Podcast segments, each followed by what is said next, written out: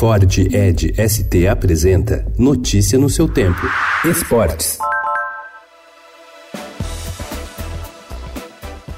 J.R. Pereira, diretor executivo da holding Rio Motorsports, disse em entrevista exclusiva ao Estadão que o Rio de Janeiro está perto de ser confirmado ainda neste ano como sede do Grande Prêmio do Brasil de Fórmula 1 a partir de 2021. O responsável pela empresa que elaborou o projeto de construção do novo Autódromo Carioca em Deodoro, zona oeste da capital fluminense, afirmou que a cidade vai vencer a concorrência com São Paulo por oferecer condições mais lucrativas aos donos da principal categoria do automobilismo mundial. O São Paulo anunciou ontem a contratação do lateral direito Daniel Alves até o fim de 2022. O jogador de 36 anos estava livre no mercado desde junho, quando encerrou seu contrato com o Paris Saint-Germain da França.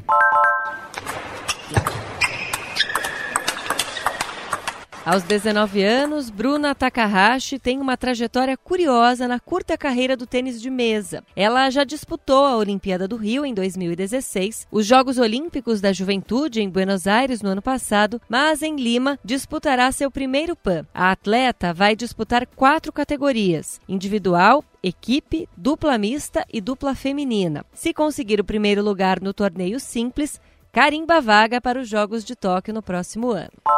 Em 2019, o futebol brasileiro viu algumas iniciativas pela volta dos chamados ingressos populares. Alguns clubes, como Cruzeiro e Figueirense, por exemplo, destinaram setores dos estádios em que jogam para bilhetes baratos. Outra ação ocorreu no âmbito legislativo. O deputado estadual do Rio Grande do Sul, Juliano Franczak, do PSD, apresentou projeto de lei que visa garantir entradas mais acessíveis. 5% seriam reservadas a torcedores de baixa renda dos clubes, não sócios, inscritos em um cadastro geral do governo gaúcho que pagariam 20% do valor cheio.